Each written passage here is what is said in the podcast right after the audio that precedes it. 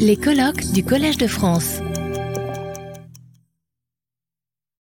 Pour la dernière session du, colloque, qui nous permettra d'entendre deux communications. Tout d'abord, euh, la communication de M. Luciano Canfora que nous allons entendre, c'est un très grand honneur pour nous, sur histoire et philologie des quaderni d'historia à philologie et liberté. Et ensuite, une deuxième euh, communication portera sur un projet euh, de revue History of Classical Scholarship. Donc la matinée aura vraiment été principalement consacrée à des revues. Nous aurons euh, ensuite une, discussion aux alentours de, de 12h15. Donc c'est un grand honneur pour moi de donner la parole à M. Canfora que nous allons euh, à présent écouter. Merci. Euh, merci, Monsieur le Président. Euh, mon petit rapport est inévitablement autobiographique. C'est dommage, mais enfin, je suis obligé de parler de mon travail. Et donc, merci encore pour votre début. Au début de mon chemin de lecteur conscient, j'ai rencontré, si l'on peut dire, pas moins que Albert Mathiez et Alexis de Tocqueville. D'un côté, l'étude sur la réaction thermidorienne, publiée en traduction italienne en 48, 20 ans après l'original, livre à contre-courant sur la terreur blanche. De l'autre côté, l'Ancien Régime et la Révolution, chef-d'œuvre centré sur la découverte de valeurs générales de la continuité au-delà de la rupture. Découverte, je le répète, valable en général face au phénomène historique de la révolution, de toute révolution à partir de la révolution romaine. Aux années 50, une vision pareille était quasiment une hérésie. C'est seulement ensuite que j'ai abordé Thucydide. Et puis Appien, les guerres civiles des Romains, et Dion Cassius, le livre en particulier concernant la fin de la République. Ceux-ci furent, à côté de Salius et Lucrèce, les auteurs que je n'ai jamais abandonnés. Ce genre de lecture devint brusquement actuel par effet d'un événement dont l'écho fut énorme en Italie et en particulier dans la gauche italienne. Le 13 mai 58, le coup d'État d'Alger et en juin, le demi-coup d'État légalisé à Paris par le Parlement républicain. À l'époque, j'étais plongé dans l'étude du livre 8 de Thucydide, livre concernant la prise du pouvoir à Athènes par les 400 en 411 avant notre ère. L'expérience vivante, projetée de la lumière brûlante sur les pages de l'historien athénien, sur son récit, 50 chapitres environ, qui est un unicum, unicum dans les littératures soit grecques, soit romaines. Ce récit est l'archétype de toute anatomie d'un coup d'État. Coup d'État avec une lac constitutionnelle à Paris comme à Athènes. À Athènes fut l'Assemblée populaire qui ratifia sa propre dissolution, ou dénonce ante pontos, comme le dit Thucydide. Personne ne fit ne faisait objection. Entre-temps, mon travail se déplaçait du coup d'État à la guerre civile, à savoir au livre 2 des Helléniques de Xénophon. Pourtant, le point de départ restait Thucydide, le livre 3 de son histoire, sur les symptômes, au sens hippocratique du terme, de la guerre civile. Et tous les deux, Thucydide et Xénophon, ont favorisé mon approche à l'œuvre imposante de Appien, l'auteur des cinq livres sur les guerres civiles des Romains, à tort vilipendé par Edward Schwartz dans son article pour la Real Encyclopédie comme écrivain romanesque, et qui, au contraire, va, comme l'a écrit dans une lettre de février 1861, Karl Marx au fond des choses, un vrai Égyptien qui va au fond des choses. En étudiant ces auteurs, dont la tradition manuscrite est parfois inquiétante et contradictoire, ou trop souvent assez tardive, une question s'imposait, s'imposait vérifier, évaluer, le cas échéant, établir le niveau de fiabilité du texte transmis jusqu'à nous. C'était, il fallait le reconnaître, la démarche préliminaire. Ce ne fut pas une crise, mais plutôt une exigence devenue expérience incontournable, expérience qui aboutit à l'acquisition, pour mieux dire au constat de l'implication profonde, sinon identité, entre philologie et histoire. Ici, permettez-moi d'ajouter une petite euh, note, un post-scriptum, un commentaire marginal.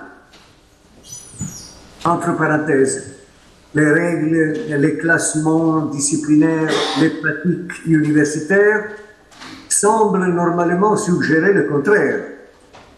Mais il s'agit là de classements bureaucratiques sans aucun rapport avec la recherche. Fin de la parenthèse.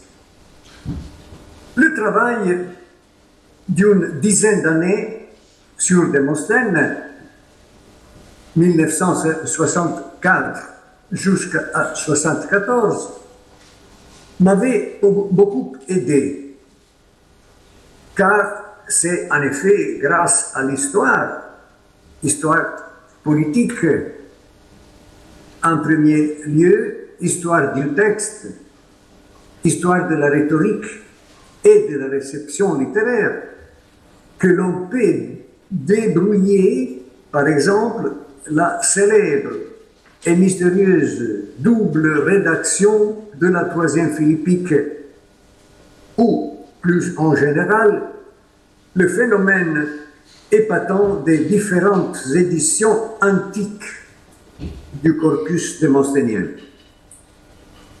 Éditions antiques dont nos manuscrits antiquissimi sont le reflet. J'ai adopté euh, les mots et les formules de Giorgio Pasquali dans son livre bien connu et, jamais traduit, Storia della tradizione critica del testo, Histoire de la tradition critique du texte, où la grande partie du volume concerne justement le problème des éditions antiques, c'est-à-dire du fait que dès le début, le texte euh, s'est partagé de plusieurs façons, est devenu un texte pluriel. Revenu sur Thucydide et sur l'histoire antique de son texte, je me rendais compte enfin que nous devons la survie de son histoire aux milliers oligarchiques athéniens auxquels lui-même appartenait. De même que nous devons au parti, pour ainsi dire, démosthénien le sauvetage de la collection des harangues de Démosthène. Une fois encore, l'implication profonde entre philologie et histoire se manifestait de toute évidence au cours de la recherche.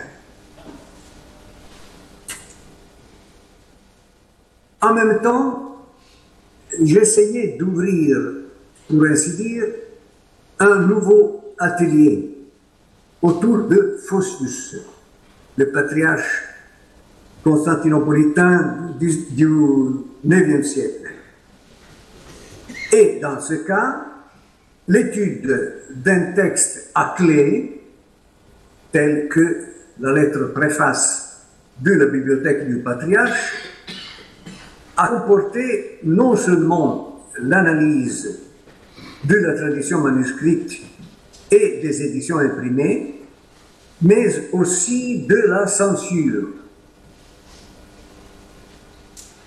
Étude de la censure libraire, de ses effets sur le texte, qui commence bien avant le Concile de Trente. Il faudrait remonter au Concile huitième de Constantinople, où le patriarche fut condamné, ses livres confisqués et brûlés. Ce que nous lisons dans la bibliothèque, c'est le résumé des centaines et centaines de volumes qu'il avait ramassés et étudiés avec ses disciples. Voilà donc un domaine où la lutte inépuisable de la philologie pour la liberté apparaît évidente. J'ai raconté les avatars de cette lutte dans un petit bouquin dont Luigi Alberto Sanchi a voulu fermement qu'il puisse paraître aussi en français. Ce petit bouquin euh, concerne l'histoire de la critique verbale à partir du Concile de Trente, à partir de la loi établie par ce concile que le seul texte de la Bible est la traduction latine faite par Jérôme. Et il faut arriver jusqu'au septembre 1943 pour lire un texte officiel du pape de l'époque, Pie XII, qui autorise la, critique verbale, la critique des textes. C'est un phénomène épatant, intéressant. La, la, liberté et la philologie, évidemment, sont strictement liées et l'Église catholique a eu des problèmes face à l'emploi de la critique sur les textes de la Bible.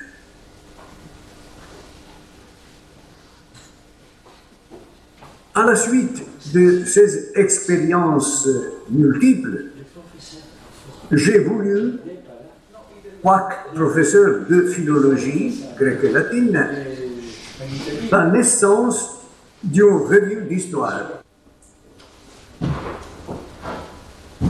Une revue qui s'intitule Quaderni d'Historia. Et je souligne le mot de histoire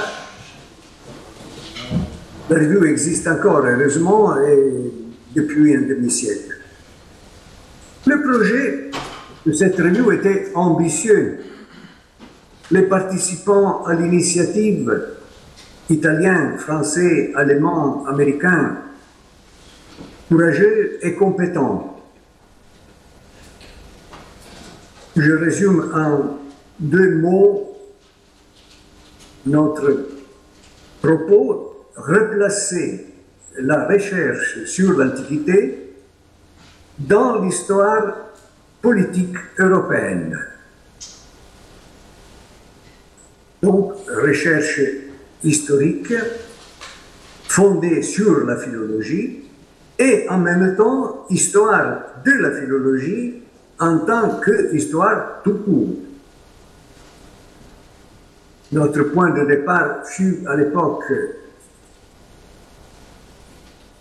la philologie allemande et la Première Guerre mondiale, la philologie italienne à l'époque du fascisme et après.